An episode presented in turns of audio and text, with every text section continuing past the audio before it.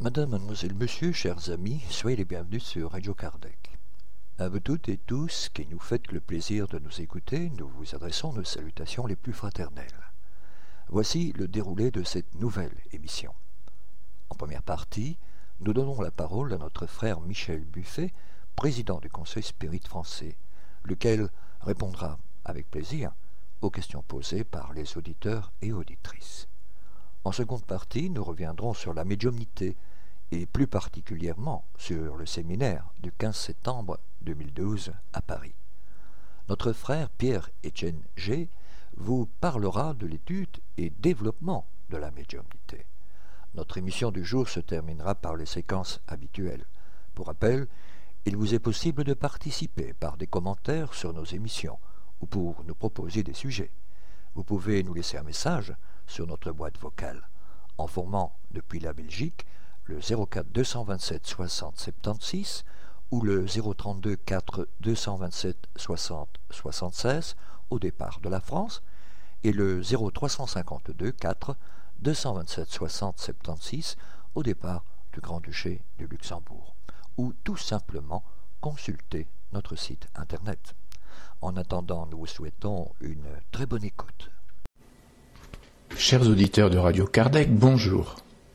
Nous allons répondre aujourd'hui aux questions qui nous ont été posées.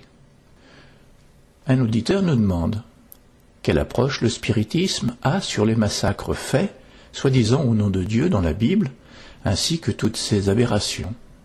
Beaucoup de sectes prennent ces écrits au premier degré, faisant de Dieu une puissance très maléfique. Un autre auditeur nous pose une question similaire. Il nous dit Je vous remercie pour vos émissions très intéressantes que je viens de découvrir depuis peu. Et je me pose la question sur les meurtres qui se passent actuellement. Des personnes prennent des armes pour détruire d'autres personnes. Comment interpréter ces gestes et ces personnes? Est-ce des mauvais esprits qui rentrent dans leur corps? Comment vous, spirit, voyez les choses? Et il me semblerait qu'il y en a de plus en plus. Ces deux questions ont un point commun, les meurtres et les massacres. Car, quelle que soit la raison, le résultat est le même. A-t-on le droit de disposer de la vie d'autrui?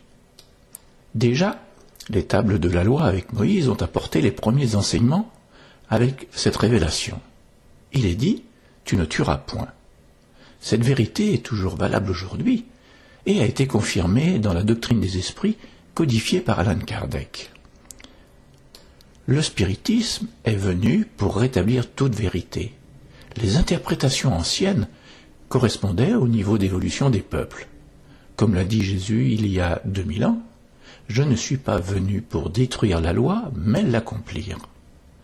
Cela veut dire que c'est l'interprétation faite par les hommes qui avait dérivé, et que lui, par sa parole et son comportement, venait corriger ce qui était mal compris. Deux mille ans plus tard, l'histoire nous a montré que les hommes ont détourné sa parole pour asseoir leur propre pouvoir. Car la nature humaine reste sensible à la conquête de la richesse et du pouvoir matériel. Et les églises n'y ont pas échappé en asseyant leur pouvoir sur la crainte religieuse, le chantage à Satan et la répression de l'Inquisition. Le spiritisme apporte un complément de vérité comme annoncé par Jésus lui-même car il savait que sa parole ne pouvait être comprise de tous. Nous sommes tous sur le chemin de l'évolution, mais chacun à un niveau différent des autres. Ce qui explique la différence de foi en Dieu, car tous ne sont pas prêts à accepter la remise en cause du matériel pour entrer dans ce royaume qui n'est pas de ce monde. Ce sont les hommes qui ont massacré au nom de Dieu, et la loi de causalité s'est appliquée, et s'appliquera pour eux comme pour nous tous car Dieu est juste et bon. Ne jugeons pas sur une incarnation, et pour ceux qui aujourd'hui massacrent, disons que nous, il y a longtemps, nous avons sûrement été comme eux. Cela nous permettra de mieux comprendre et de mieux pardonner, laissant Dieu comme juge juste et bon pour tous et pour chacun. Si l'obsession par des esprits peut influencer notre comportement, nous avons toujours notre libre arbitre en dernier recours. Une influence humaine ou spirituelle ne saurait excuser l'acte. Soyons certains que toute atteinte à nos frères n'est pas sans conséquence pour la loi de causalité qui justifiera une réparation. Un auditeur nous demande Je viens de découvrir avec un grand plaisir votre site et je me réjouis de lire et d'entendre des sujets passionnants. Je suis homosexuel, j'ai 39 ans et je suis issu d'une famille où l'homosexualité est à bannir, à éradiquer, à tuer.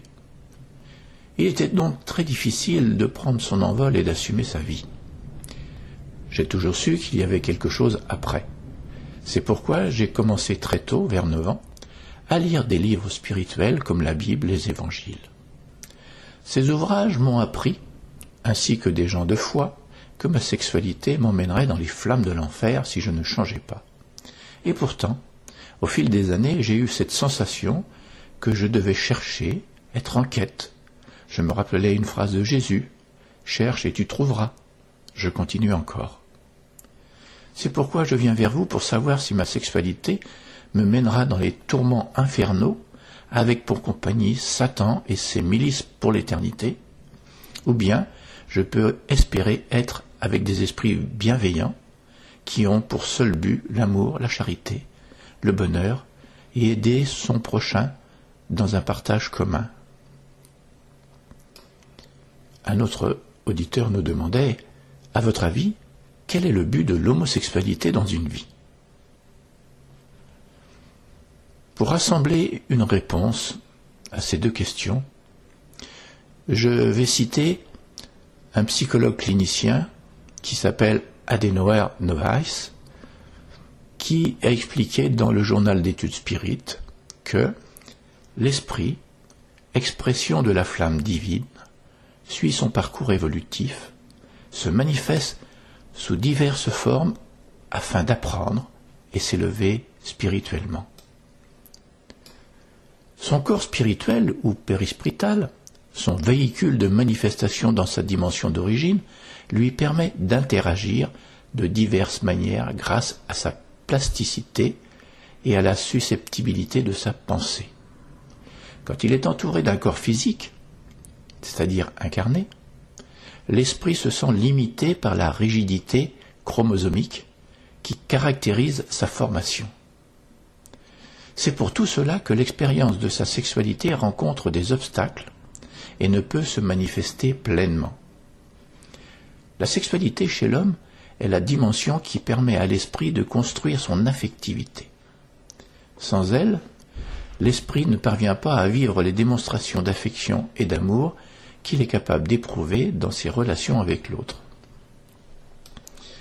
L'homosexualité, qui est une forme distincte de vivre sa dimension affective, est étudiée par de nombreux chercheurs aux opinions diverses. Elle a été rayée de la liste des troubles mentaux au siècle dernier, mettant fin ainsi à la proscription officielle, homophonique et bornée. L'esprit est libre de se manifester comme il lui convient sa dimension affective, sexuelle et amoureuse le choix qu'il fait de sa manière de vivre, en respectant le droit de celui avec qui il veut entamer une relation, est on ne peut plus intime. Évoquer des causes génétiques, sociales ou karmiques revient à ne pas comprendre la nature intime de l'esprit. Taxer l'homosexualité d'anormal ou la considérer comme une perversion est en partie un préjugé mu par l'ignorance et par la non-acceptation de la bisexualité psychique qui est inhérente à tout être humain. La doctrine des esprits, dans ses principes fondamentaux, déclare la neutralité de l'esprit, lorsqu'elle affirme que le même esprit peut habiter un corps masculin ou un corps féminin. Le corps physique, avec son anatomie et son fonctionnement, est incompétent et inefficace pour manifester la diversité sexuelle qui jaillit dans l'intimité de l'âme, et n'est pas capable de contenir l'envie qui domine l'esprit d'être lui-même. Au vu des différents types de relations humaines qui sont en train d'apparaître, l'évolution devra permettre la libre manifestation de la sexualité humaine sans qu'il soit nécessaire de mettre en œuvre une casuistique, ni expulser des préjugés rétrogrades. L'amour doit être le principal élément pour nous faire percevoir le comportement de l'autre. J'espère vous avoir apporté des commentaires qui répondent à vos questions. Chers auditeurs de Radio Kardec, je vous dis à bientôt pour de nouvelles réponses. Merci Michel. Chers amis, restez à l'écoute. Nous reprendrons la suite de cette émission juste après cette première pause musicale.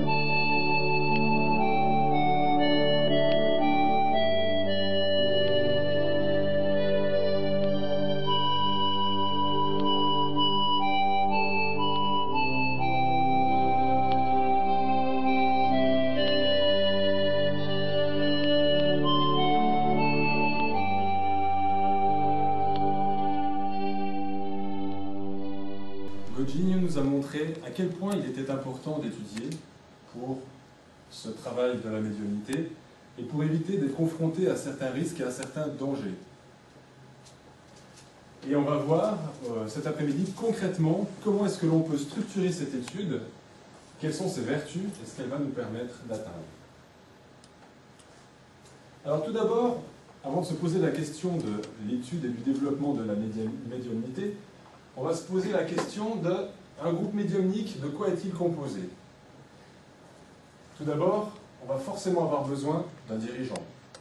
Le dirigeant qui va être une personne éclairée, qui va être un peu le ciment dans le groupe et qui va faire en sorte que tout se passe pour le mieux et éviter les désagréments.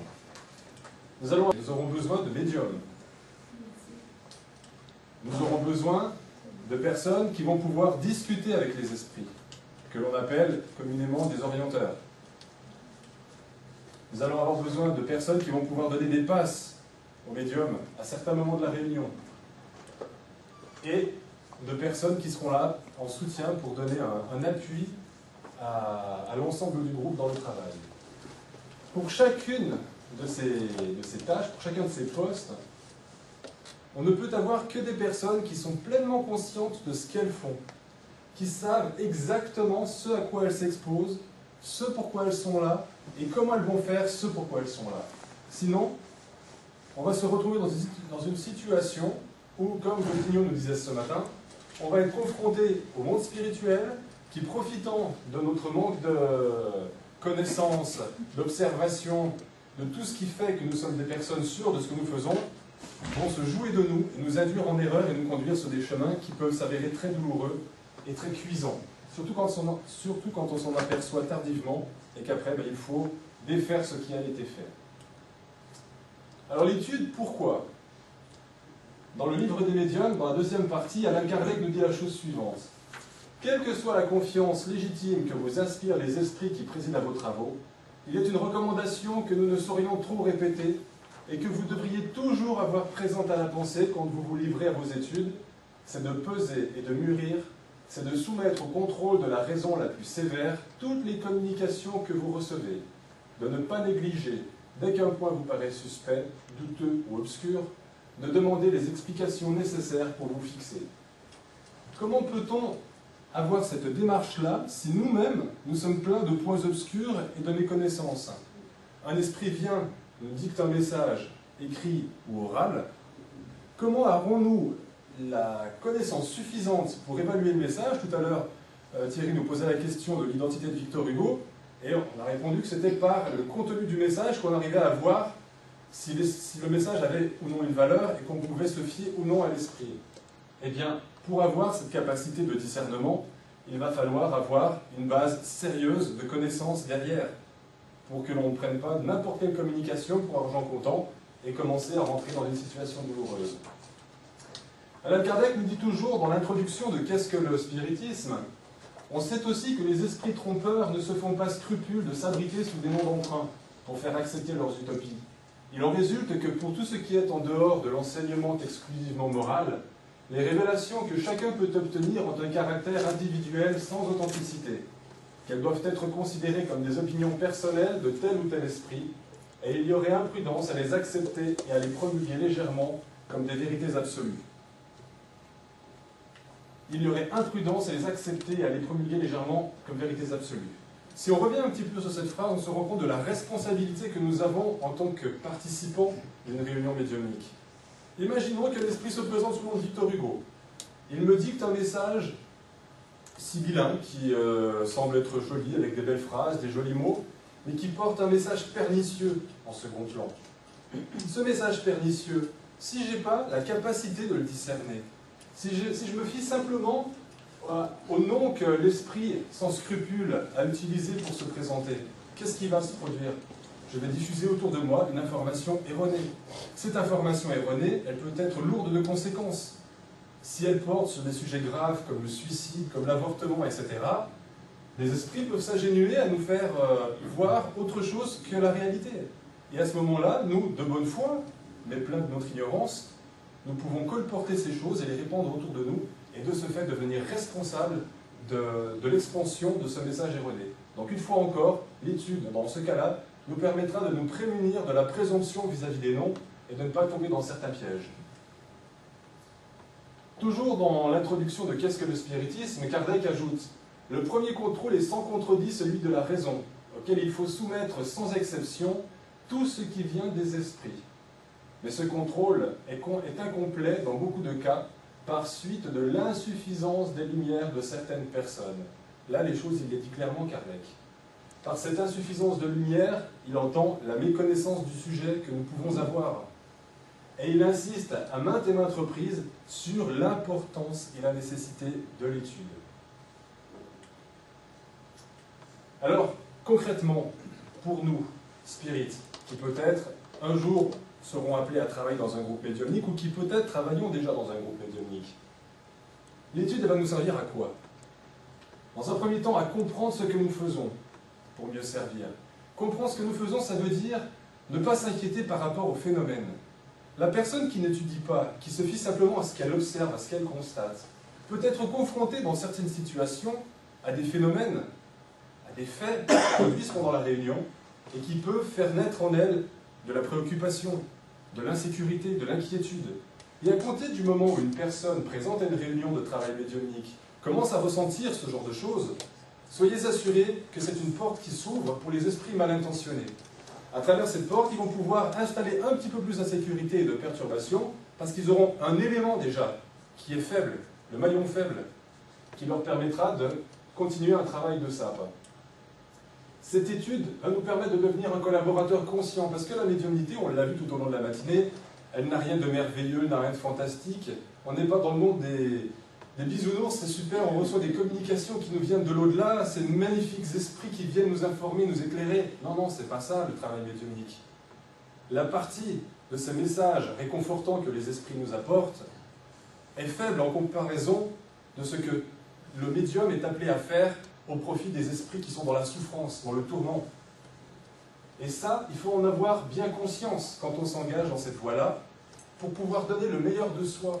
Nous sommes là un petit peu, malgré nos imperfections et nos limitations, nous sommes là comme une équipe d'intervention de premier secours, aussi bien pour les esprits souffrants que pour les personnes qui sont dans les processus d'obsession et qui ont besoin de passer par un travail de désobsession, pendant lequel nous recevrons les esprits perturbateurs qui s'acharnent auprès de la personne. Donc, l'étude nous permettra progressivement de prendre conscience de notre rôle et de ne pas le prendre à la légère, c'est-à-dire que parfois, on va se dire Ah, j'ai une dure journée aujourd'hui, je pense que je vais rester chez moi, je suis fatigué, j'irai que la semaine prochaine. Quand on commence à travailler avec la médiumnité, on est conscient de notre rôle. Et si je ne viens pas parce que j'ai un empêchement léger la réunion que j'aurais pu contourner d'une manière ou bien d'une autre, je vais induire un manque dans la réunion. Parce que ce que nous voyons de la réunion médiumnique n'est que la partie infime de ce qui se passe. Tout autour de nous, il y a une équipe spirituelle qui œuvre, qui planifie le travail à accomplir pendant la nuit, pendant la soirée, enfin pendant le moment de la réunion, qui le planifie en fonction des forces incarnées en présence. Et si nous, au dernier moment, on se dit, ben, fatigué comme je suis aujourd'hui, j'y vais pas, eh bien, si le monde spirituel avait prévu quelque chose pour nous, si j'avais décidé d'amener un esprit qui est extrêmement souffrant et que nous-mêmes devions le recevoir pour qu'il soit aidé, parce que notre médiumnité se prête à ce genre de communication, qu'adviendra-t-il du pauvre bougre que nous devions aider?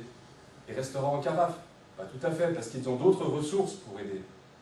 Mais nous provoquerons une faille dans le mécanisme de travail, et ça, ça sera de notre responsabilité. Cette étude sert évidemment à faire croître nos connaissances, mais elle permet également de développer nos capacités, de les aiguiser, de prendre confiance dans ce que nous ressentons et dans ce que nous vivons. vivons. Beaucoup de personnes, quand elles commencent à traiter avec la médiumnité, à participer à ces réunions, sont envahies par des doutes qui sont un peu plus légitimes. Est-ce réellement une, une, intelligence extérieure qui se manifeste? N'est-ce pas le produit de mon imagination? Ce matin, Charles nous parlait d'animisme. N'est-ce pas une manifestation animique qui est en train de se produire, c'est-à-dire l'expression de ma propre pensée à travers d'autres moyens? Tout ça sont des interrogations qui sont normales. Et le travail d'étude et de développement de la médiumnité est également là pour permettre aux médiums et aux gens qui vont participer à ces travaux de comprendre le mécanisme, de le travailler, de le développer et de le confirmer. Et donc de se familiariser avec ses capacités, de ne pas s'inquiéter de ce qui se passe, de savoir comment réagir. Je suis médium, je suis assis à une table, je reçois un, esprit qui est saisi de rage et de colère. Est-ce que pour manifester sa rage et sa colère, je vais commencer à taper sur la table en poussant des grands cris, en renversant des chaises, en me levant, en menaçant? Bien évidemment, non.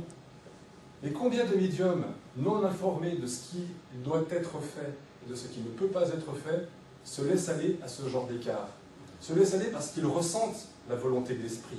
Ce n'est pas eux, de leur propre chef, qui vont se lever et qui vont commencer à se mettre désordre. C'est propre, le propre désespoir de l'esprit qui va les conduire, par leur manque de contrôle du phénomène, à des réactions extrêmes, parfois même dangereuses.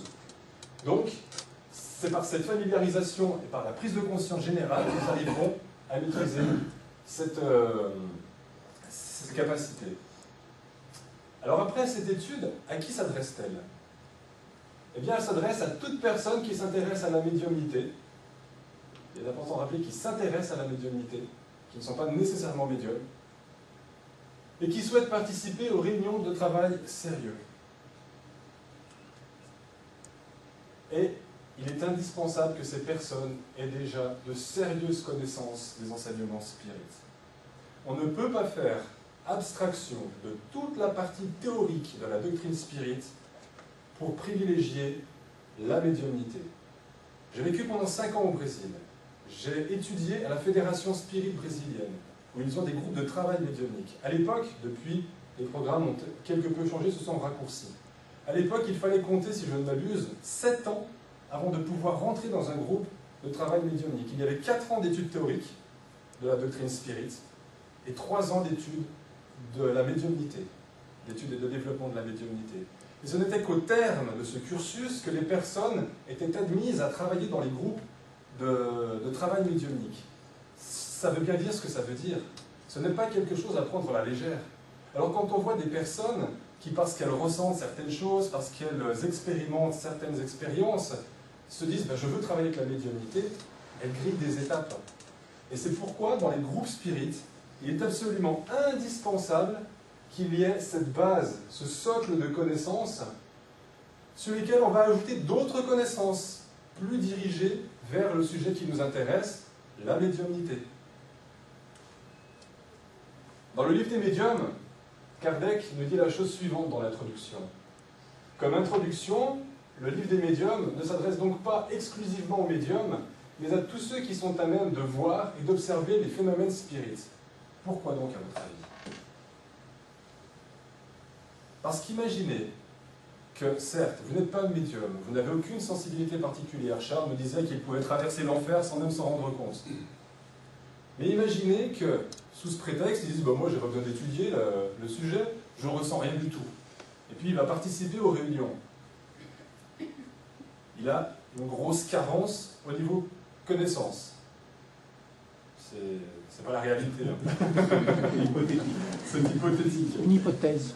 À ce moment-là, qu'est-ce qui va se passer? Des choses vont se dérouler qui impliquent de la part de tous les participants, et pas uniquement des médiums, d'avoir un comportement adéquat, adapté. Si on part du principe que seuls les médiums ont besoin de connaître ce qui se passe dans une réunion médiumnique parce qu'ils sont médiums, c'est se fourvoyer. Est-ce que pendant que le médium est en train de recevoir ses communications, moi je pense à autre chose, euh, je me dis, bah tiens, oui, ça serait bien, après, ça finit pas trop tard, je vais passer, euh, aller boire un verre avec mes amis qui doivent m'attendre, ou bien, non, non, non, non, il y a une hygiène mentale à entretenir durant la, la réunion. Mais ça, c'est pareil, on ne l'invente pas. On peut y arriver par déduction, par étude.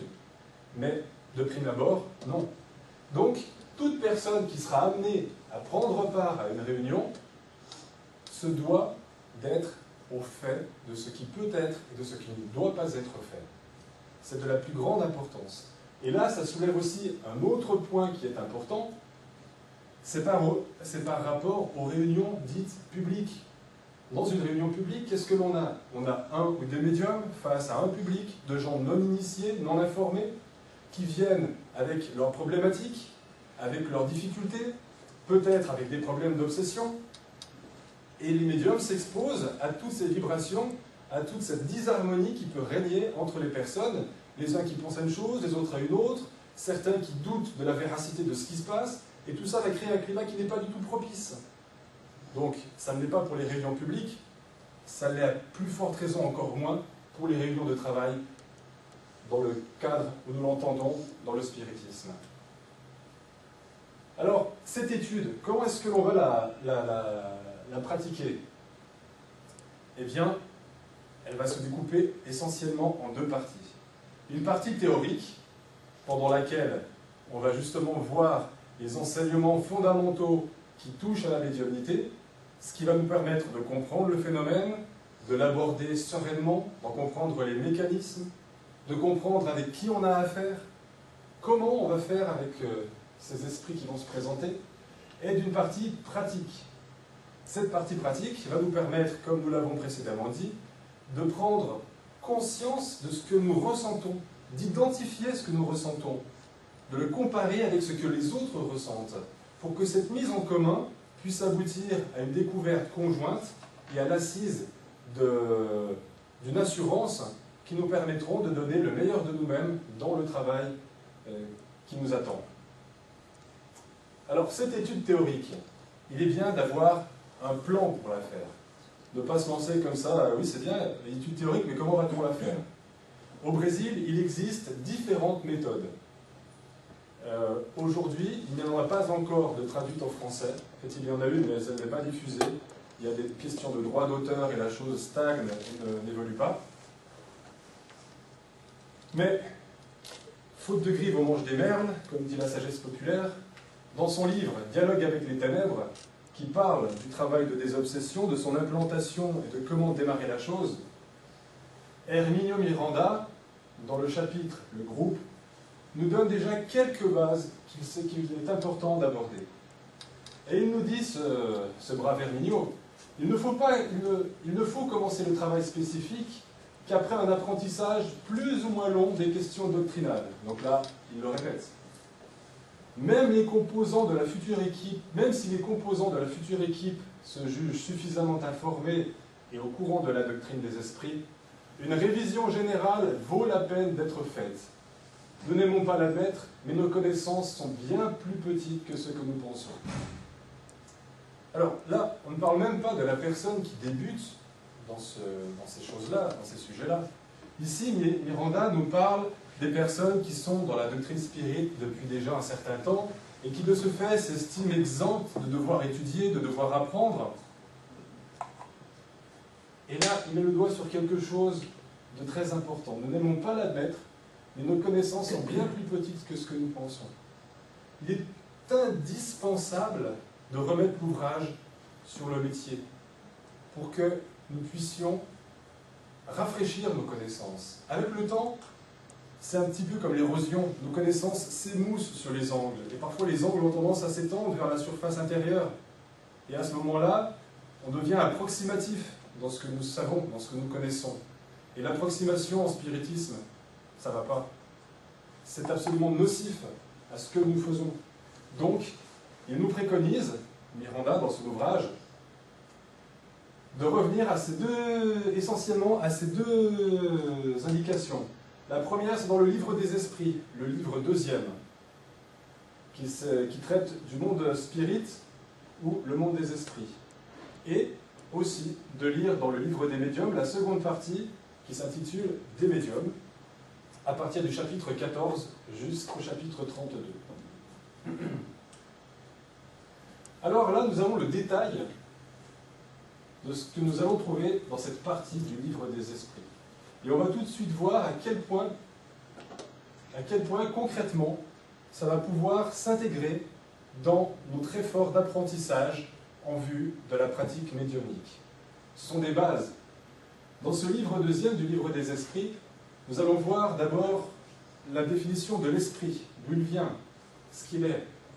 Nous allons voir l'incarnation, le retour de la vie corporelle à la vie spirituelle, c'est-à-dire la désincarnation ce qui s'y passe, comment ça se passe, dans quelle situation l'esprit va se retrouver après la vie?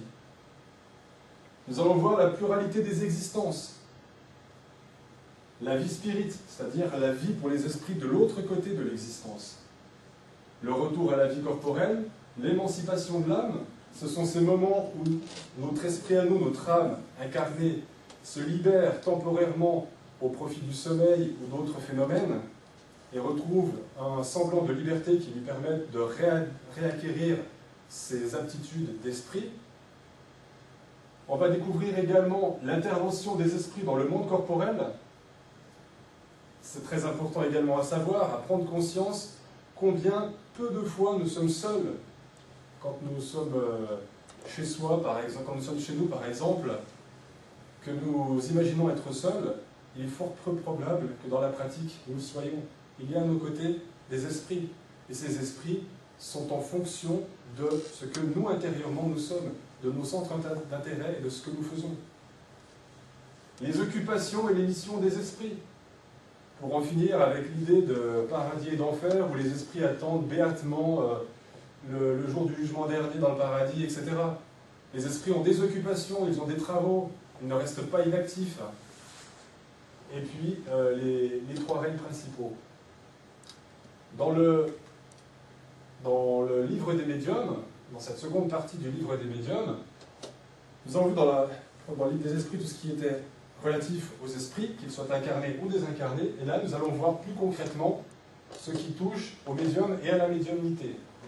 Donc, une première partie qui va nous parler des médiums, puis qui va détailler les différents types de médiumnité, avec médium écrivain ou psychographe, ce qu'on appelle communément l'écriture automatique, les médiums spéciaux, euh, la, formation des médiums, comment est-ce qu'on va pouvoir développer la médiumnité, il donne des exemples principalement pour la psychographie, les inconvénients et les dangers de la médiumnité, comme Godinho nous l'a exposé ce matin, avec beaucoup de clarté, le rôle du médium dans les communications spirites, parce que le médium n'est pas un instrument passif, un tuyau par lequel une information transite, on l'a dit tout à l'heure, le contrôle de la médiumnité, entre autres choses, l'influence morale du médium, avec la nécessité de cette réforme intérieure que nous avons à faire, à mener, pour obtenir des communications les plus claires et pour avoir une syntonie, pas seul nécessairement qu'avec les esprits souffrants et inférieurs, mais avec les esprits qui ont besoin de nous aussi pour transmettre d'autres types de messages. De la médiumnité, de la médiumnité chez les animaux, j'ai sauté l'influence du milieu, là où nous nous trouvons, le milieu dans lequel nous nous trouvons, ce qui s'y fait, influe aussi sur la population spirituelle qui s'y trouve. De l'obsession, donc là, il revient sur les trois principaux euh, degrés de l'obsession que l'on a également vu ce matin avec Godinho. Identité des esprits, qu'on a aussi abordé ce matin. L'évocation, qu'on a également vu tout à l'heure avec Charles. Les questions que l'on peut adresser aux esprits, comme euh, Charles nous disait, on ne va pas leur demander euh, est-ce que mon mariage va durer longtemps, est-ce que euh, les numéros du loto que j'ai vont être les bons, etc. Contradiction et mystification, parce que les esprits ne sont pas tous des saints et qu'ils sont à même de nous apporter des informations totalement erronées et totalement bidons en se parant de beaux noms ou en exposant tout simplement leur message avec des belles phrases et des jolis mots, et qui sont aussi creux qu'un coquillage. Charlatanisme et jonglerie, avec les gens qui simulent la médiumnité. Réunions et sociétés spirites, règlement de la Société parisienne d'études spirites, qui a été le premier groupe spirit fondé euh, au monde, fondé par Alan Kardec. Dissertation spirit et vocabulaire spirit. Donc là, on aura vraiment une bonne base, une bonne assise pour étudier, comprendre et pratiquer la médiumnité. Ça, c'était pour l'étude théorique. Après, il y a la pratique. Et là, comment va-t-on pouvoir développer quelque chose qui nous permette de prendre cette confiance que nous avons? Certes, nous avons vu précédemment que les connaissances théoriques étaient importantes pour savoir ce que nous pouvions ne pouvions pas faire, mais il est encore nécessaire de développer, de ressentir les choses, de les identifier pour pouvoir les pratiquer avec assurance et sécurité. Donc là, je vais partir d'un exemple personnel, celui de notre groupe ici à Paris, avec lequel nous avons débuté il y a quelques mois un travail d'éducation, d'étude et de développement de la médiumnité. Pour ce faire, nous utilisons un livre qui est euh, un livre brésilien qui s'appelle Orientation médiumnique et qui est écrit par euh, Teddy Nilsson et Teresina Oliveira, qui fait partie d'une série d'ouvrages de formation spirit. La technique employée par ces personnes pour le développement de la médiumnité se fait en cinq phases. Nous avons la première phase qui est celle de la perception de fluide. Là, je ne vais pas m'y attarder trop en détail parce que nous allons y revenir sur chacune de ces phases et on va comprendre le pourquoi de ces cinq phases. Nous avons une phase qui touche au rapprochement de l'esprit. Une phase qui touche au contact, à l'enveloppement et, pour finir, à la manifestation. Alors là, c'est un, petit bout de texte tiré du livre et que je vais essayer de lire. Pas très visible, j'ai mal choisi les couleurs, j'ai l'écran. La méthode des cinq phases a pour but d'instruire les médiums, de les entraîner et d'éliminer les défauts qu'ils ont pu acquérir précédemment à cause d'un développement primaire et imparfait. L'objectif est de former des médiums conscients de ce qui se passe en eux, capables d'agir avec équilibre et efficacité en n'importe quelle circonstance. Ici, on a la partie véritablement pratique de la pratique médiumnique, l'aspect technique. Alors nous allons aborder maintenant ces cinq phases, avec la première qui est de la perception des flux. Il y a encore une chose que je n'ai pas dite, ces phases se font pour chacune d'entre elles sur une période de 4 semaines. C'est-à-dire qu'on va faire 4 semaines cette phase-ci. À la cinquième semaine, hop, on va rajouter la deuxième phase, c'est pas une à la place de l'autre, on les ajoute les unes aux autres.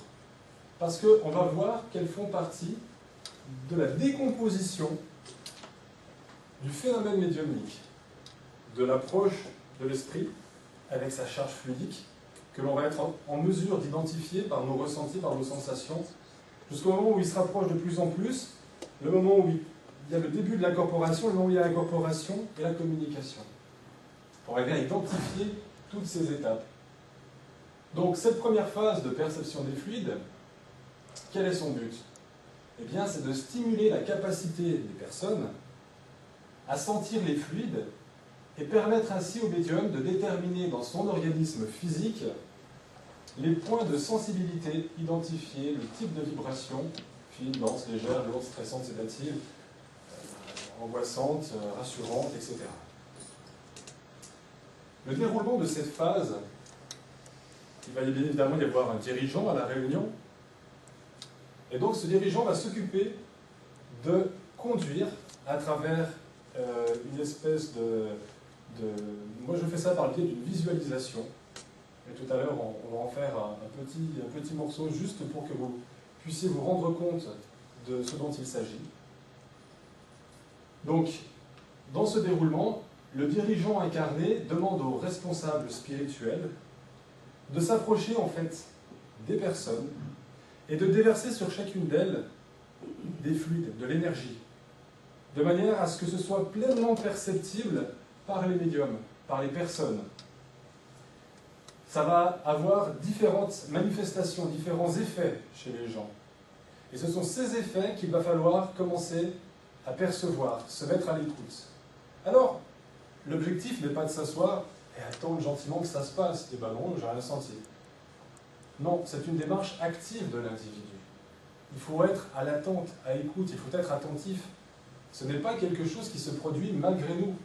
La médiumnité est une capacité, nous l'avons dit ce matin, que tous nous avons. Ce qui va faire la différence, c'est le degré de sensibilité. Mais si nous ne la mettons pas, cette sensibilité en éveil, nous pourrions bien ne rien ressentir. Donc il est important que les personnes ne restent pas inactives durant le processus et qu'elles participent pleinement à ce qui se passe. Donc là, on peut voir que dans certains cas, si la sensibilité de l'individu est faible, eh bien, le responsable spirituel pourra intensifier cette action de manière à la rendre plus perceptible, plus probante. Le but, c'est d'arriver à ressentir les choses indépendamment de, qui diffèrent de l'état dans lequel nous nous trouvons. En règle générale, les personnes vont sentir, se sentir telles qu'elles sont initialement, et puis à partir du moment où l'on commence ces phases-là, elles vont sentir un changement dans leur état. Jusqu'au moment où on demande aux esprits d'interrompre cette transmission de fluide et d'énergie, et là la personne va sentir tout ça s'arrêter net. Et ça va permettre à la personne déjà de se rendre compte qu'il se passe des choses au-delà de ses sens physiques, qu'il y a réellement une intervention extérieure. La deuxième phase, la phase du rapprochement. Donc là, hop, on y reste 4 semaines, puis on passe à cela. Ces durées de 4 semaines sont relatives. Elle va dépendre également de l'avancée du groupe. Il est évident que si au bout de 4 semaines on balbutie encore, que c'est pas évident, que c'est pas acquis, que c'est pas encore intégré, on va insister encore un peu avant de passer à la suite. Car on n'est pas là euh, avec des périodes définies et infranchissables. Sinon, ce serait stupide. On perdrait l'efficacité de la méthode et l'objectif voulu ne serait pas atteint. Donc, dans cette deuxième phase de rapprochement qui, si tout va bien, se fera à partir de la cinquième semaine, nous allons voir que le but est d'accroître la capacité à identifier, au moment opportun, la radiation spontanée des esprits, permettant ainsi de percevoir celle des bons esprits et d'éviter l'influence négative des esprits perturbateurs. Donc, elle va venir s'intégrer après la perception des fluides. On demande aux esprits d'arrêter cette transmission fluidique. Et ensuite, on passe à la, cette seconde phase. Et dans cette seconde phase, on va demander à l'instructeur spirituel d'agir autour du médium autour des personnes, afin que les personnes, par l'exacerbation de leur perception, parviennent à sentir ces mouvements, ces effleurements, ça peut être un souffle, mais qu'ils sentent des fois, je ne sais pas si parmi vous il y en a, je sais qu'il y en a qui participent, qui ont participé à des réunions, mais parfois nous avons les yeux fermés, nous ouvrons les yeux parce que nous sentons que quelqu'un est debout à côté de nous et il n'y a personne. Eh bien, c'est ce genre de perception que l'on doit chercher à développer pendant cette phase de rapprochement c'est ce moment pendant lequel nous avons la sensation nette et indiscutable qu'à nos côtés se trouve quelqu'un qui est là. Et lorsque l'on regarde, il n'y a personne. Donc, demander à l'instructeur spirituel de se mover autour du médium en se rapprochant, s'éloignant, se plaçant d'un côté ou de l'autre, afin que le médium puisse percevoir ses déplacements à travers les fluides ou la lumière que l'esprit irradie. Nous avons la troisième phase, qui est la phase de contact. Alors l'objectif de cette phase, dans la vie pratique, dans la vie courante, des contacts lourds, impurs, longs ou intenses peuvent provoquer de sérieuses perturbations. L'autocontrôle que le médium développe avec cette méthode lui permet de se défendre sur ce type de contact, qu'il soit direct ou précédé de projections fluidiques. Tout à l'heure, nous parlions de l'intervention des esprits dans la vie de tout un chacun, et que rares étaient les fois où nous étions réellement seuls avec nous-mêmes. Eh bien, cette prise de contact, en fait, a lieu même en dehors des réunions médiumniques. Par le simple fait d'être entouré d'esprit, en fonction de ce que nous faisons, ils participent à nos activités, en bien comme en mal. Et avoir une perception du dégagement de fluide et d'énergie que peuvent avoir les esprits peut nous permettre d'identifier avec plus ou moins d'assurance la présence d'esprits mal intentionnés, malveillants, et d'agir en conséquence, c'est-à-dire par la prière, en élevant nos pensées, une lecture, quelque chose qui nous permettra de nous surélever par rapport à cette présence-là et de prier pour elle. Donc, après les deux premières phases que nous avons vues, on va enchaîner avec celle-ci. Donc après s'être rapproché du médium, les instructeurs spirituels vont établir le contact avec son père-esprit. Là, nous entrons dans le processus de communication médiumnique. Cet échange qui se passe entre, petit rappel, nous sommes constitués d'un corps physique, d'un esprit qui n'a pas une forme très définie dans nos conceptions des choses, mais qui, selon les esprits, ressemblerait à une étincelle, et le Père-Esprit qui est là pour faire l'union entre esprit et corps.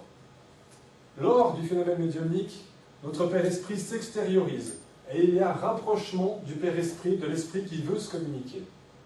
Donc, c'est pour ça qu'il est écrit ici qu'après s'être rapproché du médium, les instructeurs spirituels établissent le contact avec son Père-Esprit, voilà, pour, le médium, pour que le médium ressente ce contact, ils agissent, ces, ces instructeurs, sur les centres de force que nous avons, en provoquant chez lui une impression momentanée d'entrée en transe. Sur les plexus du corps physique, le médium peut alors ressentir des tremblements, des pressions dans les zones nerveuses liées à ces plexus. Les plexus, ce sont les points de conjonction du réseau nerveux qui correspondent au centre de force. Donc, on voit que les esprits, en se rapprochant, vont agir sur ces points, sur ces centres, et cela va susciter chez le médium des sensations particulières, plus ou moins désagréables ou agréables, selon l'évolution de l'esprit, selon les intentions de celui-ci. Et c'est par, par ce contact, par cette prise de conscience de ces sensations, que nous serons en mesure aussi de nous positionner par rapport à une communication. La quatrième phase, dite d'enveloppement, son but est de percevoir l'enveloppement, c'est-à-dire le, rapprochement euh, pratiquement intégral de l'esprit, et de l'arrêter si besoin, principalement s'il a lieu en dehors de la réunion médiumnique. Donc là, on a déjà franchi une étape. Une étape.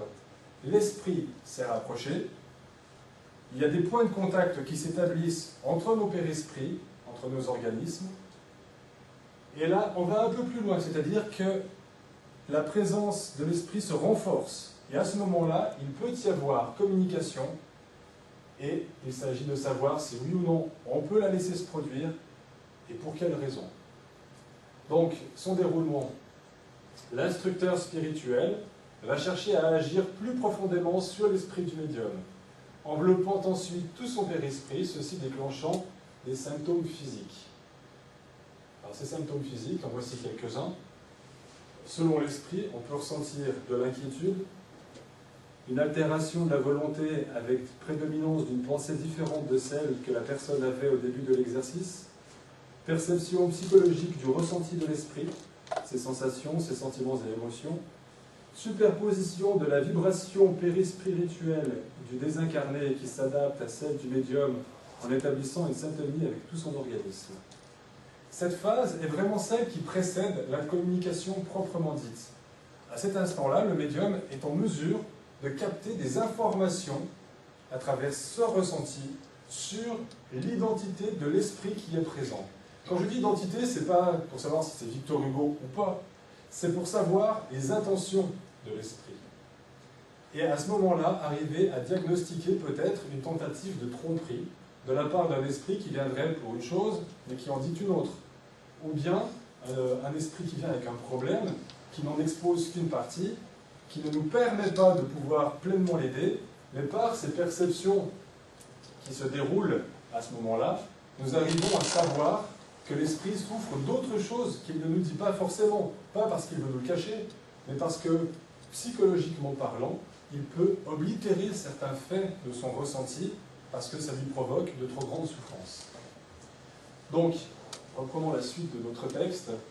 Conduire l'enveloppement, pour le dirigeant incarné, conduire l'enveloppement en commençant par le haut de la tête, centre de force coronaire, puis en descendant lentement comme si une terre recouvrait le corps du médium d'une enveloppe douce, feutrée et réconfortante. C'est une image en fait pour amener euh, comme si l'esprit en fait revêtissait le, médium. Dans la pratique, c'est pas exactement comme ça que ça se produit. C'est véritablement le rapprochement qui s'intensifie au fur et à mesure que l'esprit se rapproche et que l'appareil médiumnique se met en marche. Enfin, la cinquième phase, la manifestation. Alors là, Rappelons-le, nous sommes dans le cadre d'une étude, pas dans le cadre d'un travail médiumnique d'aide ou quoi que ce soit d'autre. Donc, les manifestations que nous aurons, que nous chercherons à avoir, ce sont les manifestations d'amis spirituels. Ici, pas d'esprit souffrant, pas d'esprit obsesseur, rien de tout ça. Ce n'est pas par manque de charité qu'on ne va pas recevoir ces esprits, c'est parce que nous sommes des apprentis et que l'on ne va pas confier à l'apprenti une charge qui est au-delà de ses capacités l'étudiant en médecine ne va pas rentrer dans le bloc opératoire pour dire bah, c'est moi qui faire ce pontage coronarien aujourd'hui. Il va d'abord apprendre la théorie, et puis après il va regarder comment on va pratiquer le pontage, jusqu'au jour où il sera pleinement et dûment formé, et où lui-même pourra le pratiquer sous la supervision de chirurgiens expérimentés qui le dirigeront avec assurance. Eh bien, c'est la même chose. Lors de la phase de communication, si l'on sent le rapprochement d'un esprit qui est en état de souffrance et de perturbation, on va gentiment mentalement lui faire comprendre que ce n'est pas le moment, qu'il y a autour du personnel spirituel qui sera plus à même de le prendre en charge, de le conduire et de l'orienter. Donc, le but est de permettre cette communication directe d'un esprit bienveillant à travers une courte manifestation. Attention de ne pas se lancer non plus dans une grande dissertation pleine d'emphase. D'abord, les esprits supérieurs ne le feront pas. Ils sont toujours très concis très clairs, vont droit au but. Et comme c'est véritablement de l'entraînement, ils ne vont pas monopoliser la parole. Admettons que nous sommes un groupe de 10 personnes, et eh ils ne vont pas monopoliser la parole avec un médium quand il y en a peut-être 4 ou 5 autres qui peuvent aussi fonctionner et transmettre quelque chose. Donc le but n'est pas d'obtenir de superbes messages qui vont élucider des mystères de la vie, qui vont nous éclairer dans notre cheminement, etc. Le but est véritablement d'obtenir une communication. Et dans le livre, les auteurs précisent que la plupart du temps, ça va être simplement des salutations. Le fait que le médium ressente en lui-même cette intervention d'une volonté extérieure à la sienne qui va transmettre un message par son organisme qui, est indépendant de sa propre volonté. C'est l'objectif final de cette phase-là.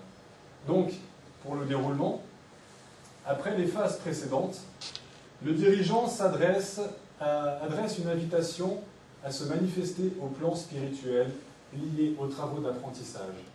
Les médiums ne devront laisser passer que les communications issues de ces guides. C'est vraiment, vraiment très important. On pourrait imaginer que par charité, ben ça y est, on peut y aller, mais non. Ne pas mettre la charrue avant les deux. S'il y a une chose qui est parfaitement incompatible avec la médiumnité, c'est la précipitation. Même si elle est faite au nom de la bonne volonté, la précipitation, l'empressement ne nous amèneront rien. Et un dirigeant d'un travail comme celui-ci pourrait être soumis à une certaine pression des participants qui voudraient hâter la formation eh bien, il ne doit pas y céder, il doit résister et être ferme. Expliquer aux gens la raison de cette apparente lenteur dans l'apprentissage et le pourquoi de la chose. Et si les gens sont animés de bonne volonté, de la volonté de bien faire, alors ils comprendront et cesseront de vouloir absolument courir pour euh, ensuite euh, regretter leur, euh, leur empressement. Alors quelques observations générales sur ce genre de travail. Comme on l'a vu, tout participant ne développera pas forcément de manifestation évidente de, de la médiumnité. Nous l'avons dit ce matin, nous sommes tous médiums. La différence, une fois encore, c'est la capacité de sensibilité, c'est le niveau de sensibilité, le degré de sensibilité de l'individu.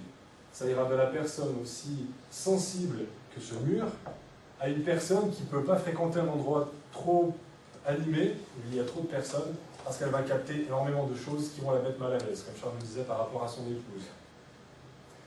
Est-ce que pour autant ces personnes qui n'ont pas de perception médiumnique sont inutiles?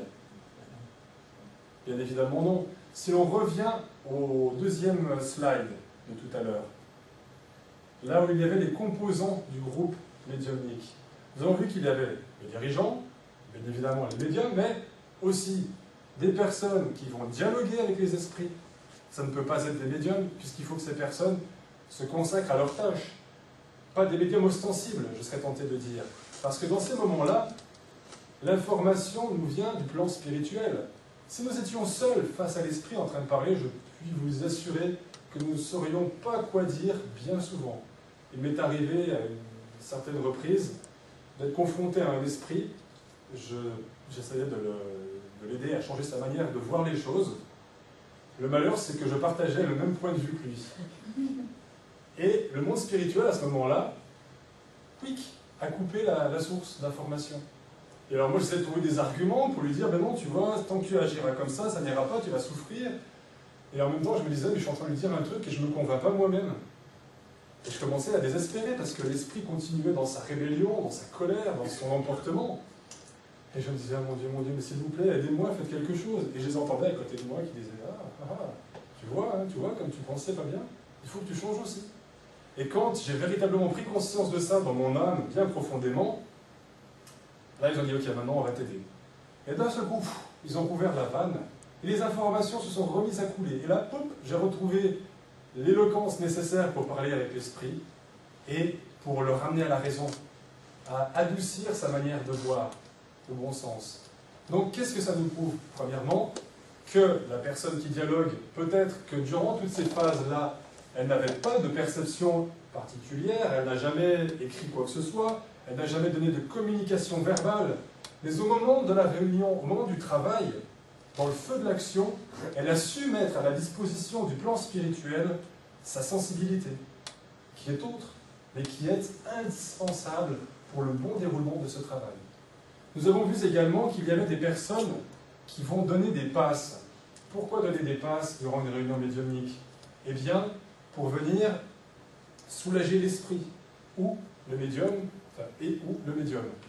C'est-à-dire que durant ce phénomène de rapprochement, il y a euh, nous avons un accès supérieur à, cet esprit. C'est-à-dire que, comme il est proche de l'organisme du médium et qu'il s'y mêle d'une certaine manière, en agissant sur le médium, nous agissons sur l'esprit. Et Herminio Miranda, dont nous parlions tout à l'heure dans Dialogue avec les ténèbres, évoque cette euh, notion-là des passes durant la réunion médiumnique, qui ne doit pas être systématique, mais adapté à certains moments de la communication en fonction de ce qui se passe. Parce que les fluides transmis au moment des passes vont, à travers le médium, atteindre l'esprit, son père-esprit, et l'aider, le soulager. Donc, cette personne-là aussi n'est pas à proprement parler médium, comme nous l'avons vu là, même dans le phénomène de passe, qu'est-ce que nous retrouvons encore? Eh bien, de la médiumnité. Parce que nous transmettons de nos fluides mais également les fluides des esprits qui sont à nos côtés et qui vont orienter ces fluides de manière à ce qu'ils puissent être bénéfiques et employés à bon usage pour le cas présent. Et puis nous avons vu aussi qu'il y avait des personnes qui étaient là pour le soutien. Alors ça, c'est des personnes qui se disent, moi je sens rien, j'ai pas d'intuition, je n'ai pas de passe, je sers à rien. Au contraire, nous avons tous la capacité de penser. Je pense qu'on est d'accord là-dessus. Et le fait de penser, c'est mettre en mouvement des énergies, c'est mettre en mouvement une vibration. Tout à l'heure, nous disions que pour participer à une réunion médiumnique, il fallait être conscient de ce que nous faisions, parce que si nous pensions à ce que nous allions faire après, ou que nous avions fait avant, ou euh, n'importe quelle autre chose qui n'est pas en lien direct avec le but de la réunion, nous allions générer un malaise dans le travail. Pourquoi? Parce que nous émettons. Et ce que nous émettons n'est pas anodin, c'est animé d'effets, de conséquences. Pendant la réunion, il est important qu'il y ait une harmonie, qu'il y ait une harmonie équilibrée, élevée, pour être en syntonie, bien évidemment déjà entre nous, mais aussi être en syntonie avec le plan spirituel qui est là pour ordonner, diriger et contrôler le travail. Si à un moment donné, chacun commence à penser à une chose, à une autre, etc., etc., le travail se déséquilibre, perd de son efficacité, et si la chose se reproduit, nous entrons dans une phase où il peut y avoir des dangers qui vont se manifester. Dans, je crois que c'est, euh, euh, je ne sais plus le titre de l'ouvrage, mais c'est un livre d'André Louis. À un moment donné, André Louis est dans un centre, dans, les domaines de la médiumnité. Il est dans un centre spirit au cours d'une réunion médiumnique. Donc André Louis, c'est un esprit désincarné qui découvre le monde spirituel et qui nous relate ses découvertes, ses efforts, ses progressions, sa compréhension de ce qu'il voit et de ce qu'il pense. Et donc il est là, dans cette réunion médiumnique, en compagnie de son guide spirituel, qui l'amène et qui lui montre les choses, et du dirigeant spirituel de la réunion. Et là, une table avec des médiums, des personnes pour le dialogue, etc., un dirigeant incarné. Et si en apparence tout le monde est dans le recueillement, est pleinement engagé dans la réflexion, là, eux, du plan spirituel, ils disent oui, mais quelle réflexion Chacun pense de manière différente à autre chose. Il n'y a aucune harmonie entre les participants de la réunion. Alors à ce moment-là, le dirigeant spirituel, conscient que cela représente un danger et une, une entrave au bon déroulement du travail qu'ils ont à faire, par le biais d'une matérialisation qui, bien qu'étant invisible aux yeux des participants incarnés, va leur permettre de faire, de reproduire le phénomène de voix directe.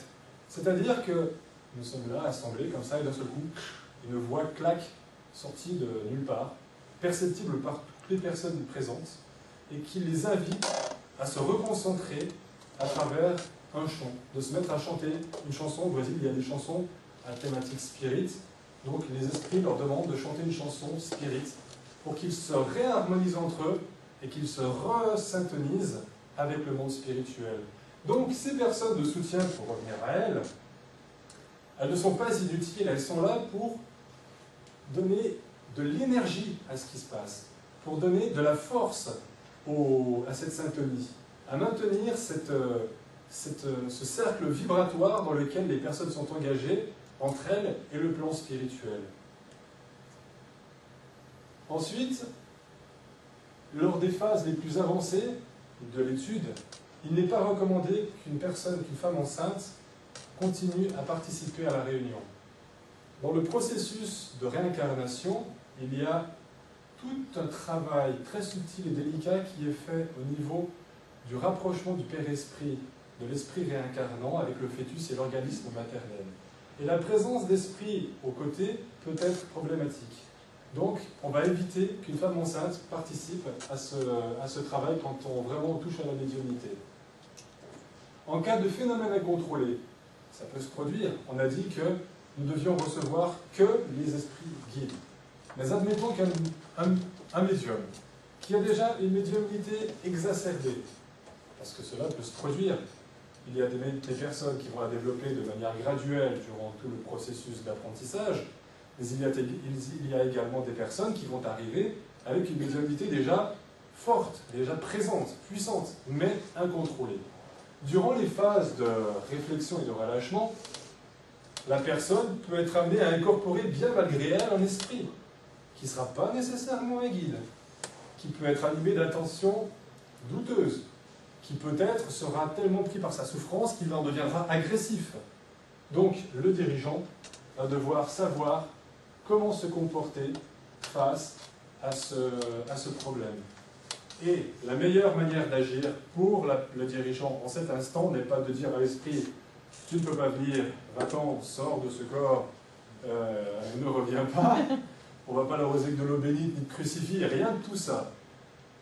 On va simplement s'adresser au médium et on va lui dire Adriane, reprends conscience, reviens, écoute-moi, tu es maître de ton corps, reprends le contrôle de celui-ci. On ne laissera pas l'esprit dominer notre corps. Pourquoi? Parce que dans le processus médiumnique, nous sommes à chaque instant propriétaires de notre corps et responsables de ce qui se passe. Alors, on ne pourra pas dire, bah, c'est pas moi qui ai cassé la chaise, c'est l'esprit qui m'a fait me lever, qui me l'a fait casser par terre. Ah ben oui, mais tu l'as fait parce que tu as donné implicitement ton, tu as donné implicitement ton accord à l'esprit pour qu'il le fasse. Et donc, la personne est responsable. Alors, ce que l'on va faire, on va s'adresser euh, on va s'adresser au médium, dont, dont le Père-Esprit, on l'a dit tout à l'heure, est dédoublé, le Père-Esprit est dédoublé, et on va lui dire reprends le contrôle, reprends conscience. Il y a quelque temps, nous avions des amis à la maison, et euh, une des personnes qui était là, un jeune garçon d'une vingtaine d'années, est porteur de problèmes, euh, de problèmes neurologiques qui ne sont pas dénués de lien avec le spirituel. Il habitait Paris pendant un temps, il venait à nos réunions d'études, et puis ils ont dû partir de France. Et là, donc ils étaient là, nous discutions, et il me faisait part de ses difficultés et de ses problèmes. Et euh, à un moment donné, j'ai vu qu'il commençait à les différentes phases, la phase de rapprochement. J'ai vu son regard qui commençait à flotter un peu comme ça. Il était toujours avec moi, mais il commençait à, à flotter même, réellement. Et puis plus on discutait, et plus je voyais qu'il commençait à, perdre le contrôle de la situation. Donc à un moment donné, je fais hop, on va arrêter, on va prendre un petit livre, et puis tiens, tu vas me faire plaisir, si tu veux bien, de lire ce message-là. C'est un livre de messages reçu par euh, Chico Xavier, des messages d'Emmanuel. Donc le garçon était assis avec le livre, ça, ça se passait à mon domicile, il y avait tout le monde, il y avait ses parents, il y avait sa mère, tante, euh, plein de gens n'étaient pas dans le cadre d'une réunion. Nous étions juste isolés dans mon bureau pour pouvoir parler tranquillement. Et alors qu'il était en train de lire, d'un seul coup, il se met à répéter la même phrase, comme un disque rayé. Il était là avec le livre,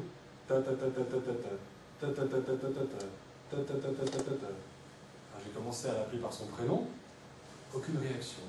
Il continuait à répéter la même phrase en boucle.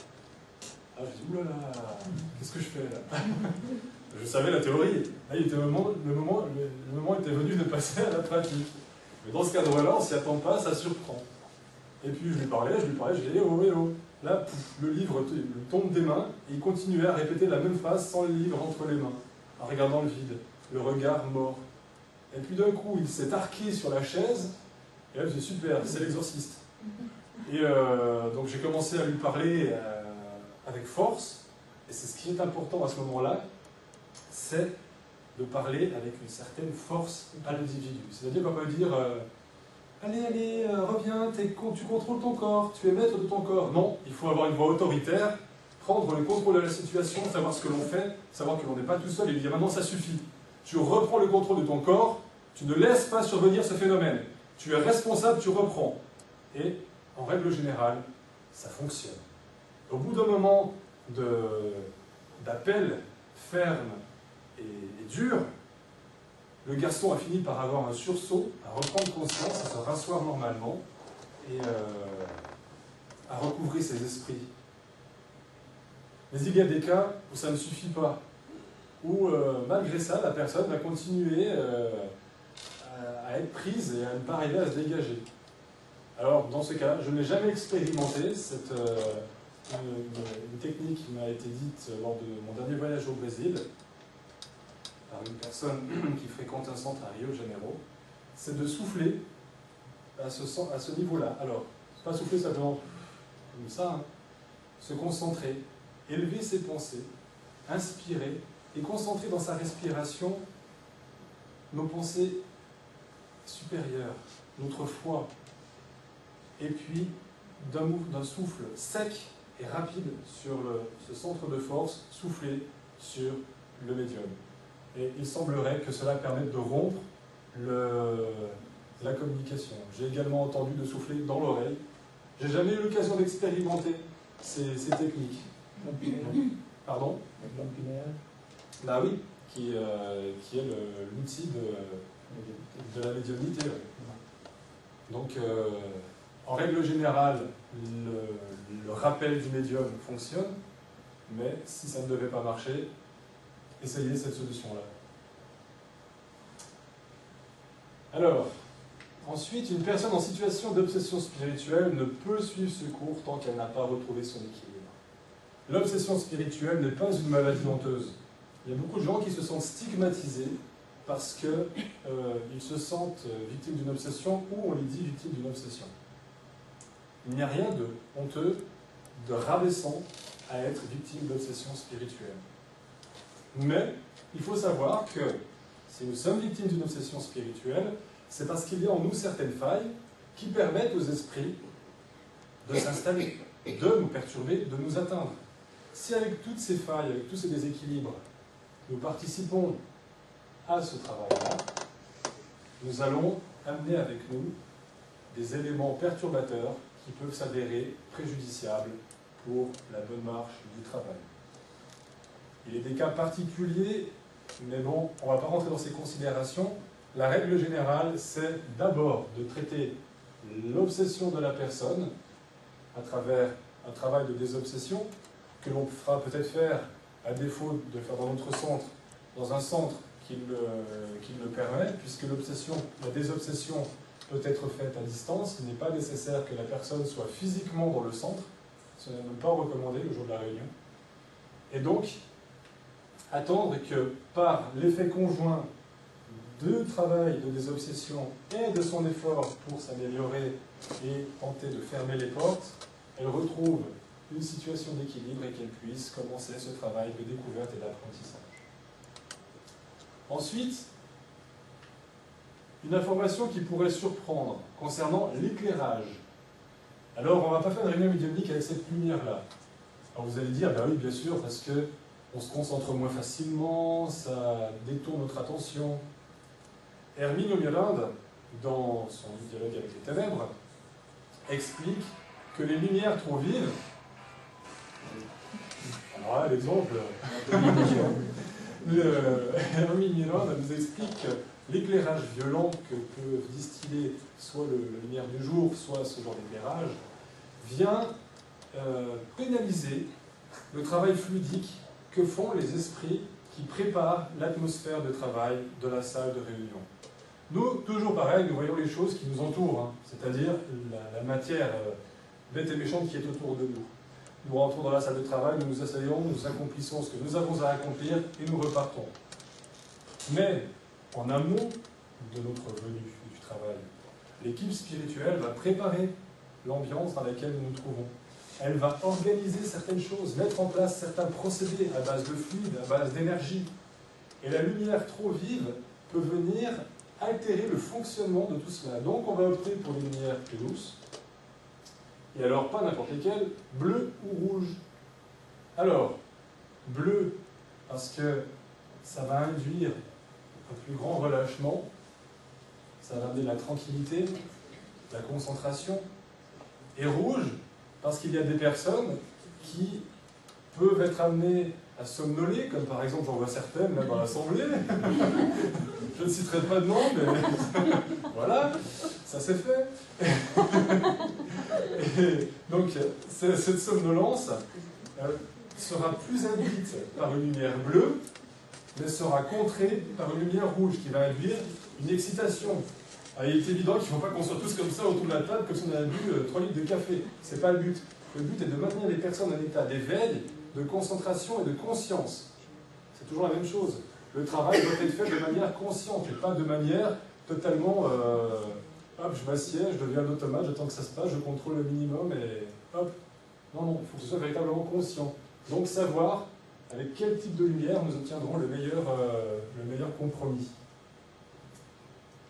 Adopter une tenue sobre, éviter l'excès de parfum, les colliers et autres bracelets. Il est évident qu'on ne va pas à un défilé de mode et que nous allons rester assis pendant une heure et demie, deux heures.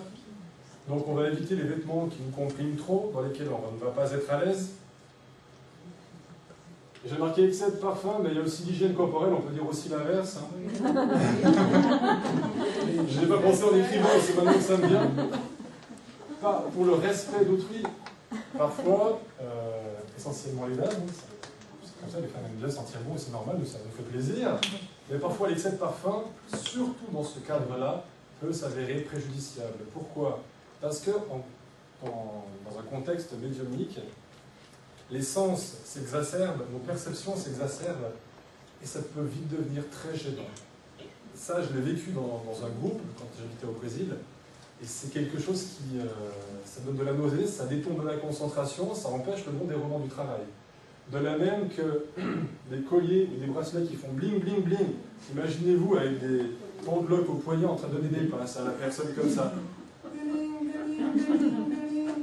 Ça ne va pas le faire non plus. Même chose avec les colliers. On n'est pas les petits trucs qui, en du vent, se mettent à sonner. C'est pas le but. Donc la sobriété. Toujours la sobriété. Pour pouvoir faire un travail qui sera de, qualité et qui ne gênera personne. Hélène. Qui ne gênera personne et qui ne viendra pas altérer le bon déroulement du travail. Et puis, dernière considération, bien évidemment, être en bonne santé. Quand j'entends en bonne santé, ça veut dire ne pas être porteur de maladies, par exemple, transmissibles. Pour la simple et bonne raison qu'on va contaminer toute l'assemblée. Quand on a un gros rhume, un gros truc qui passe pas, qu'on a le nez tout rouge qui croule et qu'on passe euh, trois boîtes de mouchoirs en un quart d'heure, on ne va pas aller à la réunion parce qu'on va risquer de contaminer toutes les personnes présentes.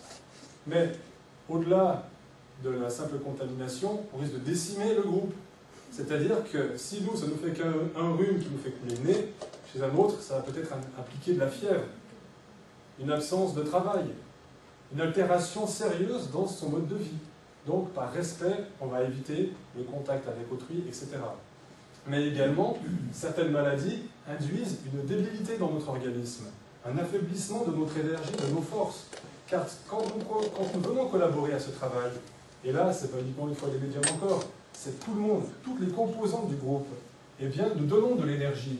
Si nous n'avons pas assez d'énergie pour nous-mêmes, eh bien, à ce moment-là, nous ne serons pas en mesure de fournir l'on attend de nous, ou alors de fournir une énergie qui n'a pas, la qualité attendue. Un grand merci à notre frère Pierre-Étienne pour cette très récente intervention. Chers amis, merci de bien vouloir rester à l'écoute. Nous retrouverons notre séquence agenda des activités spirites francophones juste après cette seconde pause musicale.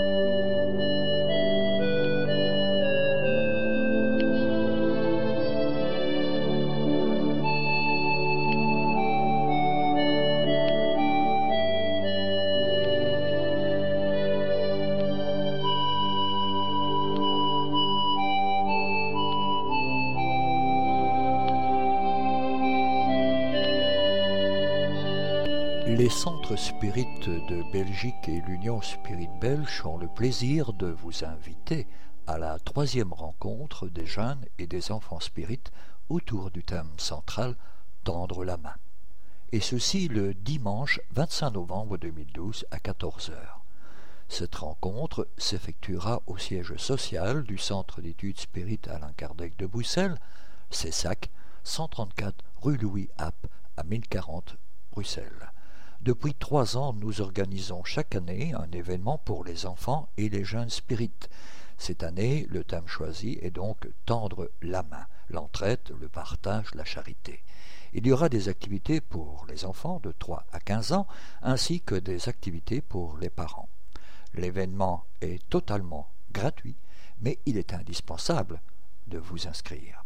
Pour d'autres informations et pour votre inscription éventuelle, par mail au cessacbruxelles en un mot at gmail.com ou info at nicafla en un mot.com par téléphone en formant depuis la Belgique le 0498 66 04 37 ou dans les centres au CESAC 134 rue Louis App à 1040 Bruxelles ou au Nicafla 103 rue d'Albanie 1060 Bruxelles ou via Internet sur le site de l'Union Spirit Belge www.spirit.be ou http bruxelles.cessac.org ou www.nicafla.be. En France, plusieurs rencontres fraternelles sont prévues. Chaque année, les centres spirites euh, du Grand Ouest se rencontrent au cours d'une journée intersante. Cette année, elle aura lieu le samedi 10 novembre 2012 à Comquier chez nos frères et sœurs du Centre d'études spirites vendéen Alan Kardec. Pour tout renseignement complémentaire, vous pouvez prendre contact avec le responsable principal, notre frère Guy Pujol, par la voie téléphonique en formant depuis la France le 06 886 190 00 ou via courriel à l'adresse suivante cesvak at free.fr. Une autre rencontre fraternelle, mais cette fois dans le Grand Est. Le Centre d'études Spirit Léon Denis vous propose de participer à une rencontre fraternelle spirit régionale dans le Grand Est, qui aura lieu le dimanche 25 novembre à Île, près de Rime-Remont, dans les Vosges. Il est possible pour ceux qui le souhaitent de passer une ou deux nuits sur place dans le gîte. Pour les inscriptions et l'organisation, merci de prendre contact avec Aurélie Metz à l'adresse suivante carrera, c a e -A, at life.fr en précisant le nombre de personnes, s'il y a des nuits sur place et le déjeuner dimanche. Le programme complet de la journée sera envoyé d'ici peu, mais il y aura une demi-journée de séminaire sur la médiumnité et une demi-journée d'échanges fraternels permettant de mieux nous connaître et de nous entraider. Nous restons à votre disposition pour toute information complémentaire. Merci de contacter le centre Léon Denis à l'adresse suivante www.léon denis.org. Toujours en France. Nos frères et sœurs de l'association Le Chemin nous informent d'une conférence autour du thème Les messages de l'eau. Celle-ci aura lieu le samedi 17 novembre 2012 dès 14h30 à la salle AEP 5 rue de l'Artisanat à 69 290 Grézieux, la Varenne. La participation aux frais est de 8 euros. Renseignements et inscriptions éventuelles via la voie téléphonique en formant depuis la France le 09 50 69 26 10 ou via le site de l'association à www.le-chemin.org. Nos frères et sœurs du chaînon spiritualiste de Douai, dont le siège social se trouve au numéro 21, euh, de la rue des Écoles à 59 500 Douai nous informe d'une conférence autour du thème Les esprits de la nature. Celle-ci aura lieu le dimanche 18 novembre 2012 de 15h à 19h à la Maison des Associations, rue des Potiers à 59 500 Douai. au Québec, Canada. Notre sœur Marie-Claude Savard, administratrice principale de la librairie Spirit francophone, nous prie de vous communiquer les dates des études que la librairie organise dans son espace situé au 30 rue Saint-Nicolas à Québec. Le jeudi 29 novembre, la médiumnité et les médiums.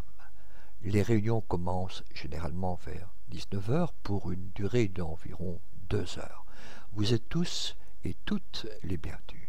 Contactez-nous donc par courriel pour commencer ou présentez-vous 15 minutes avant la réunion pour recevoir les informations nécessaires.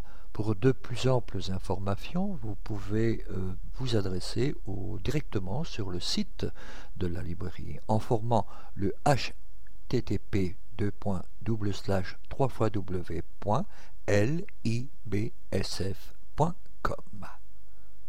Chers amis, si de bien vouloir rester à l'écoute, nous retrouverons la suite des communiqués de nos divers partenaires juste après cette dernière pause musicale.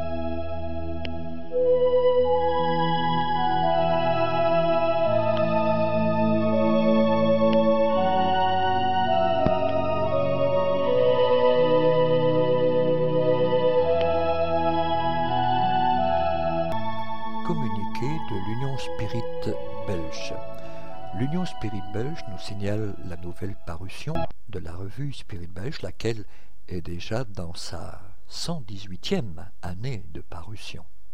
Au sommaire de ce nouveau numéro, vous trouverez des informations sur le 7e congrès Spirit mondial à Cuba du 22 au 24 mars 2013, les actualités du mouvement Spirit dans le monde, des conseils divers, un dossier sur le 13e symposium pour la francophonie de 2013, une invitation à la découverte des centres, groupes, cercles et loges philosophiques spirites de Belgique et bien d'autres choses encore. Vous pouvez obtenir la revue Spirit Belge, qui est l'organe officiel de l'USB, par abonnement annuel via l'adresse suivante usb.spirit.be ou via www.spirit.be. En aidant la revue, vous favorisez le mouvement spirit tout entier, parce qu'elle informe et réunit tous les spirites en les renseignant sur le mouvement régional, national et international. Abonnez-vous à la revue Spirit Belge, périodique trimestriel de l'Union Spirit Belge, pour la très modique somme de 10 euros en Belgique et de 15 euros hors Belgique. Nous comptons sur vous.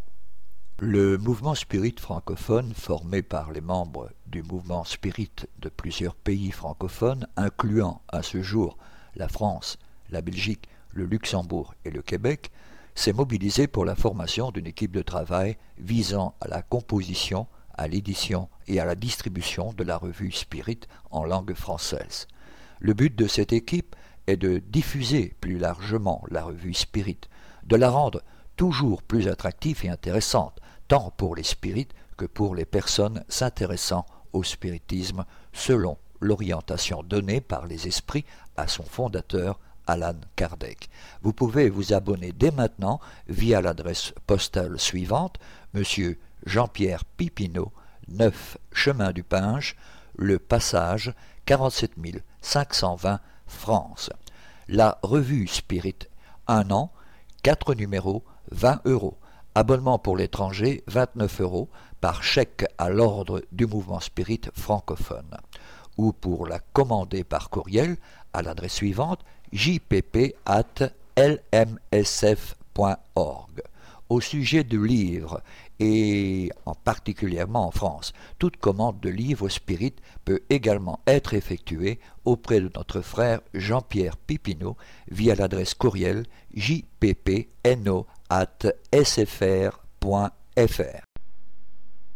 Cette émission se termine donc ici. Pour rappel, notre démarche est de mieux faire comprendre le spiritisme. Nous sommes donc à votre disposition pour répondre aux questions que vous vous posez ou que la lecture des ouvrages d'Alan Kardec vous suggère. Vous pouvez également poser ces questions par email de manière tout à fait anonyme, si vous le souhaitez, à l'adresse radio@spirit.be. Nous y répondrons avec plaisir. Notre répondeur téléphonique, le 0032 4 227 60 76 est également à votre disposition si vous souhaitez laisser vos questions. Si par contre vous préférez nous écrire, nous répondrons à vos demandes lors d'une de nos prochaines émissions. Vous pouvez nous envoyer votre courrier à l'attention du président de l'Union Spirit Belge Jean-Paul Évrard, 43 rue Maguin à 4000 Liège, Belgique. Merci de votre attention et à bientôt.